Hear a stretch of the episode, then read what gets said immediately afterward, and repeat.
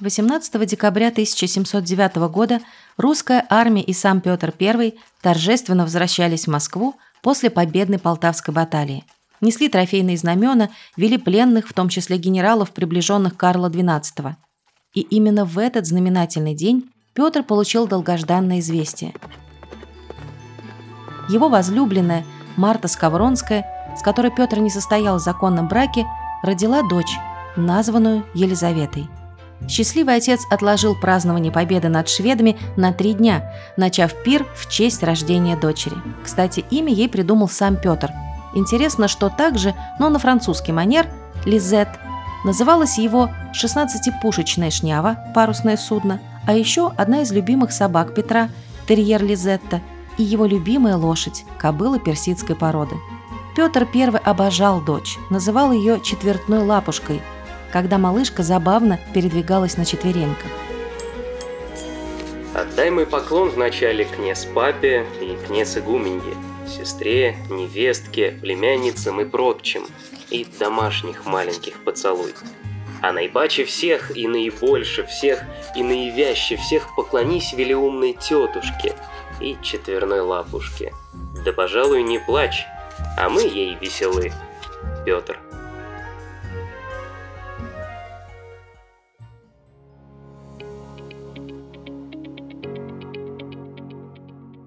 Привет! Вы слушаете подкаст «Союзницы», проект Союза женщин России.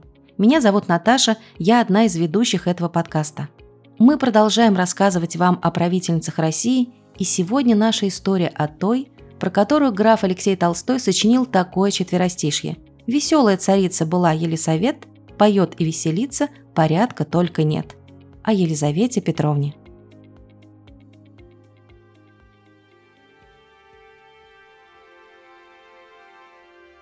Маленькая Елизавета росла в Москве, летом выезжая в Измайловское, Покровское, Александровскую Слободу. Она воспитывалась вместе со старшей сестрой Анной. Отца девочки видели крайне редко. Он часто был в разъездах, а вместе с ним уезжала и мать, с которой они обвенчаются только в 1711 году. Марта была крещена Екатериной, и тогда же Анна и Елизавета получили титулы царевин. Позже, после принятия Петром I титула императора, девочки будут титулованы как цесаревны. Воспитанием детей занималась сестра Петра и семья его сподвижника, Александра Меншикова. Елизавета росла бойкой, вспыльчивой, очень похожей по характеру на отца. Но девочка не особо стремилась к знаниям, да и никто не ставил такой задачи – дать хорошее образование. Правда, грамоте начали учить Елизавету рано. Петр этому уделял особое внимание и писал дочери письма – Лизетка, друг мой, здравствуй. Благодарю вас за ваши письма. Дай Боже вас в радости видеть. Большого мужика, своего братца за меня поцелуй. Был только один предмет, которым усердно занималась Елизавета. Это французский. Почему именно этот предмет был важен? Только ради выгодного брака. Планировали выдать замуж Елизавету либо за будущего короля Франции, Людовика XV, либо за герцога Орлеанского. Но этим планом сбыться было не суждено – и официальной версией отказа французской стороны называли низкое происхождение матери Елизаветы и то, что сама цесаревна была рождена в незаконном браке. После этого портреты Елизаветы были отосланы немецким князьям, и большой интерес к девушке проявил Карл Август Гольштинский. Но и этот брак не состоялся, так как претендент внезапно скончался. Цесаревну сватали несколько раз, но она так и не вышла официально замуж. Елизавету признали совершеннолетней, то есть готовой к замужеству, 9 сентября 1721 года, когда девочке было около 12 лет. Во время торжественной церемонии отец срезал с платья дочери маленькие белые крылышки, что означало новый этап ее жизни. Она становилась невестой. Какой была Елизавета? Во-первых, очень хорошенькой, высокого роста, по тем временам, говорят, около 180 сантиметров, стройная, Любила танцы, охоту, наряды. С юности хотела нравиться мужчинам.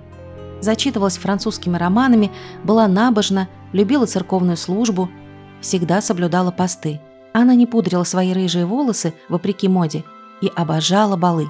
Веселая, ветреная – вот такой портрет юной Елизаветы. Фельдмаршал Миних, видевший ее в этом возрасте, позже вспоминал.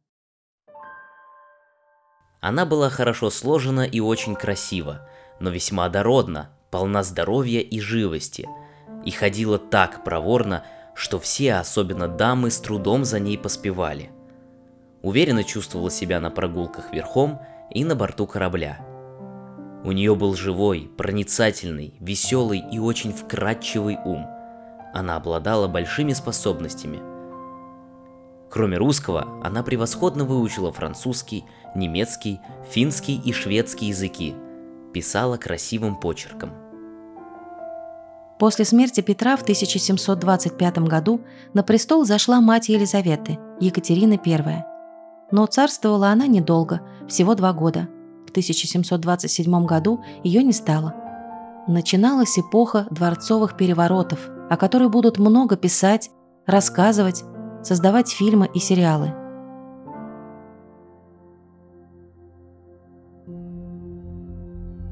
Это было непростое время для страны и для самой Елизаветы. На престоле сменилось несколько правителей. Петр II, племянник Елизаветы, с которым она была очень дружна, Анна Иоанновна, видевшая соперницу в Елизавете, двухмесячный Иоанн Антонович под регенством своей матери Анны Леопольдовны. Анна Иоанновна, зашедшая на престол после внезапной смерти юного императора Петра II, назначила кузине мизерное содержание – при котором Елизавете пришлось роскошные наряды сменить на простые платья. Императрица ревновала к красоте юной соперницы, могла прилюдно сорвать с нее банты и украшения, особенно после истории с китайским послом, которого на балу в Петербурге спросили, кто кажется ему всех красивей, прям как в небезызвестной сказке Пушкина. Посол сначала ответил весьма уклончиво, а затем показал на Елизавету и произнес – Среди такого множества прекрасных женщин она самая красивая. И если бы у нее не были такие большие глаза, никто не мог бы остаться в живых, увидев ее. Испанский посол при российском дворе герцог Лирийский вспоминал о Елизавете. Цвет лица ее удивителен. Глаза пламенные, рот совершенный, шея белейшая и удивительный стан. Она высокого роста и чрезвычайно жива. Танцует хорошо и ездит верхом без малейшего страха. В обращении ее много ума и приятности, но заметно некоторое честолюбие. Анна Иоанновна предпочитала держать Елизавету подальше от себя, либо в Москве, либо в загородном владении под Петербургом, будущем царском селе. Рассказывали, что это было не самое приятное место, в лесах водились разбойники. И Елизавета даже просила прислать ей пуль и картечи. Именно там вокруг Елизаветы образовался собственный двор – Шуваловы, Воронцов, а вскоре она познакомилась с придворным певчим Алексеем Григорьевичем Разумовским, о котором Елизавета говорила, что он был самым красивым мужчиной из всех, кто когда-либо ей встречался.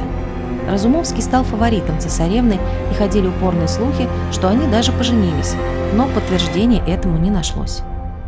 Анна Иоанновна осознавала, что ее царствование незаконно при наличии прямой, хоть и низкородной наследницы Елизаветы – был момент, когда цесаревну планировали даже постричь монахини, что тогда часто практиковалось.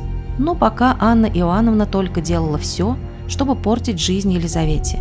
Неизвестно, что было бы дальше с опальной цесаревной, если бы не внезапная смерть Анны Иоанновны.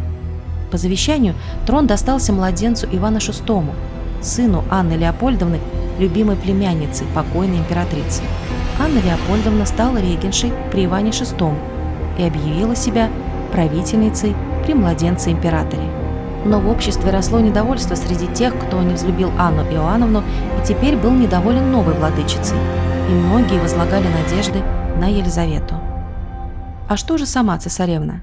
Она давно упрочила свой авторитет среди гвардейцев. Они звали Елизавету кумой и на «ты», потому что она, как и ее отец, часто становилась крестной матерью детей простых солдат. Цесаревна всегда дарила роженице золотой, и никогда не отказывалась от чарки водки, которую преподносили счастливые родители крестника. А самое главное, Елизавета для гвардейцев была единственным человеком, в ком бежала кровь Петра. Она была своей, русской. И вскоре свершился бескровный переворот, в результате которого Елизавета взошла на трон.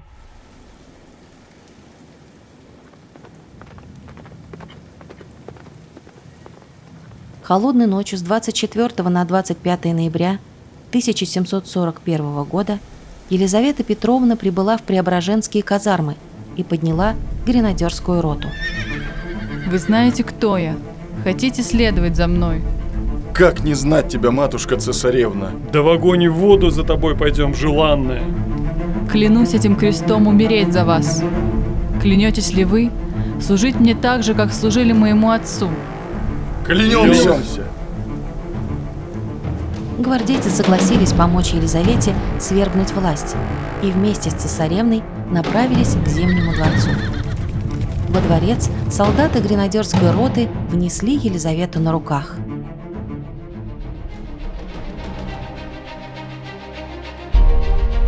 Коронация Елизаветы Петровны состоялась в апреле 1742 года и была, пожалуй, самым пышным торжеством, которое когда-либо видела Москва. Известные нам Красные ворота были сооружены в ее честь, в честь будущей императрицы. Торжества Елизавета завершила шествием через эти ворота из Кремля в Головинский дворец.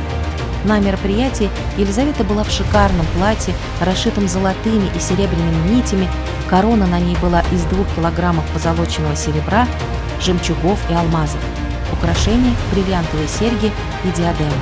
Тогда же, в период торжеств по случаю коронации, была объявлена массовая амнистия.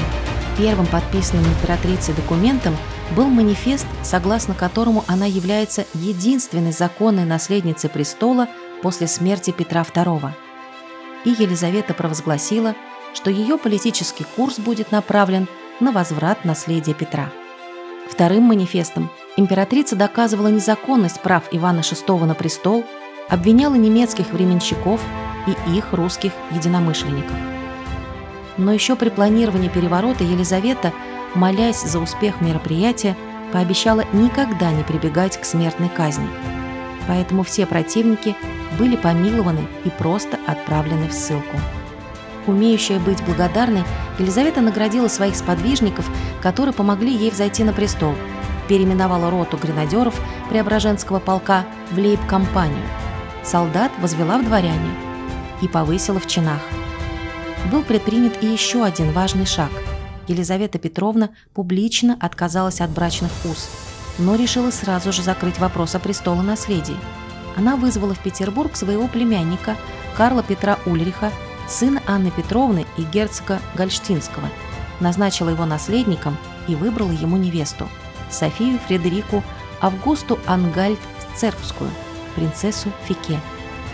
Так она надеялась упрочить престол и уберечь себя от переворотов.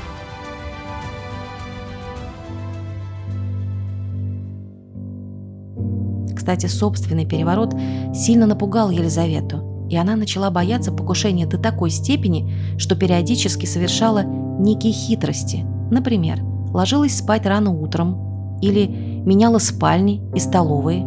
Соседние комнаты часто, кроме охранника, заполняла придворными дамами. То есть, чтобы попасть в почевальню императрицы, нужно было по очереди разбудить всех этих дам и поднять большой шум. Не в пользу императрицы служило устоявшееся мнение о ней как о невежественной и легкомысленной, интересующейся исключительно модой и нарядами. Ходили такие истории, больше похожие на анекдоты, как Елизавета, подписывая указ, успела написать только три буквы своего имени, потому что на перо села пчела, а дописала остальное только через шесть недель. Что касается нарядов, то Елизавета Петровна дорого обходилась государственной казне – так как и правда очень любила модные платья, камни и драгоценности.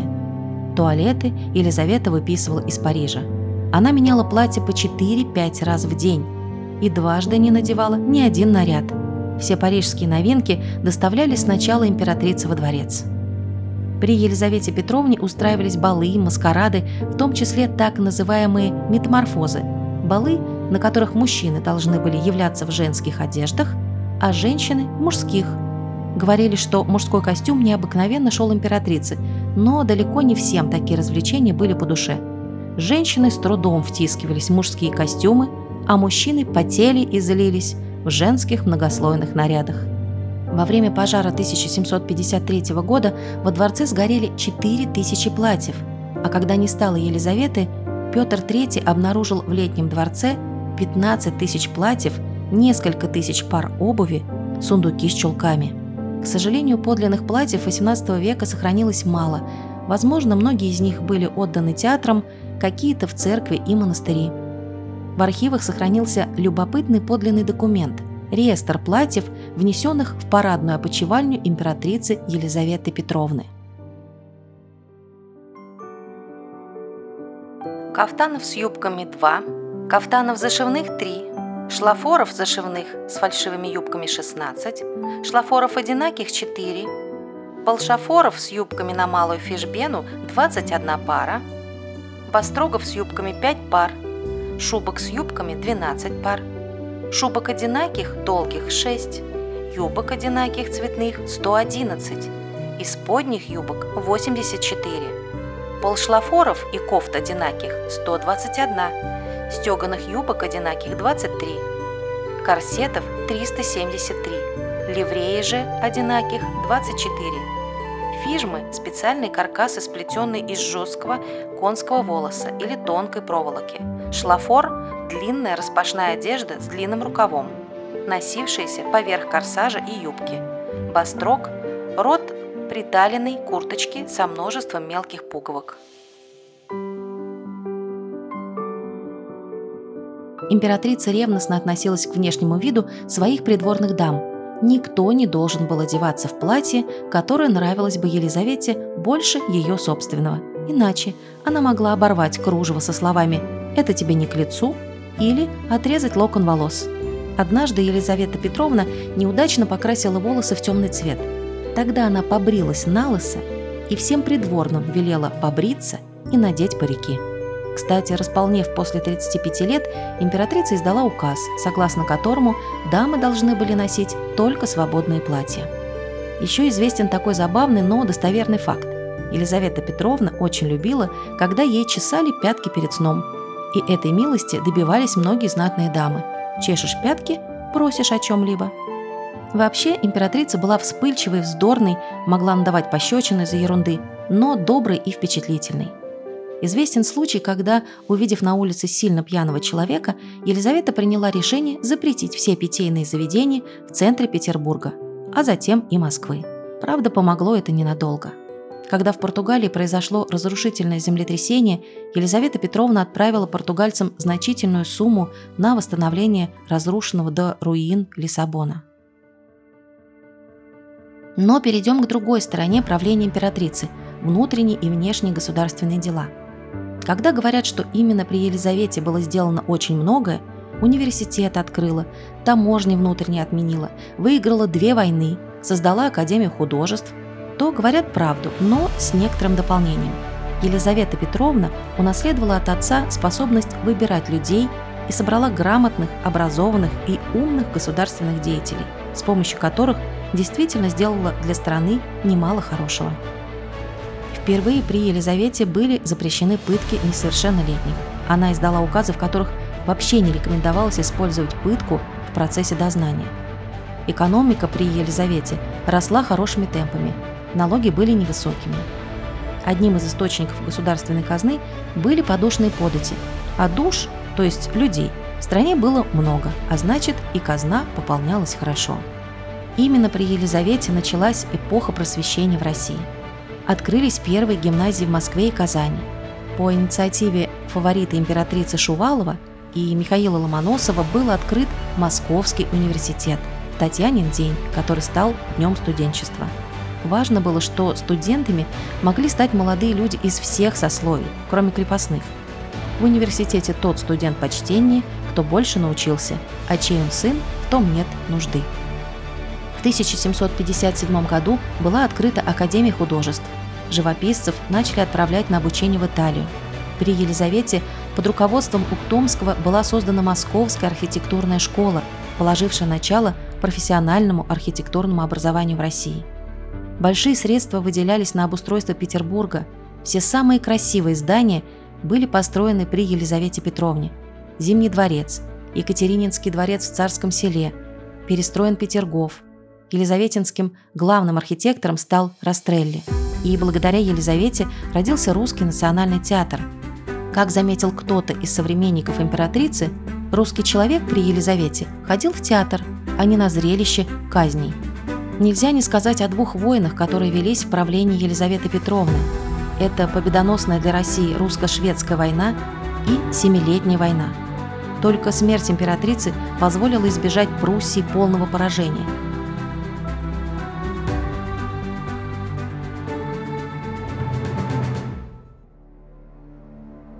1757 году здоровье императрицы стало хуже.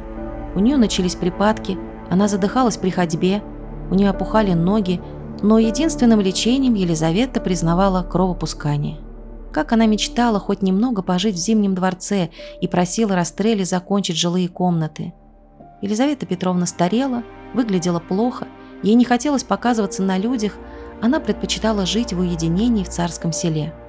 Предчувствуя свою кончину, императрица переживала о престоле, жалея о своем решении сделать племянника наследником.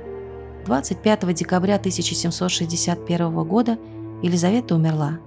Вскоре на престол взойдет выбранная ею преемница, принцесса Фике, будущая императрица Великая, о которой мы расскажем вам в нашем следующем выпуске.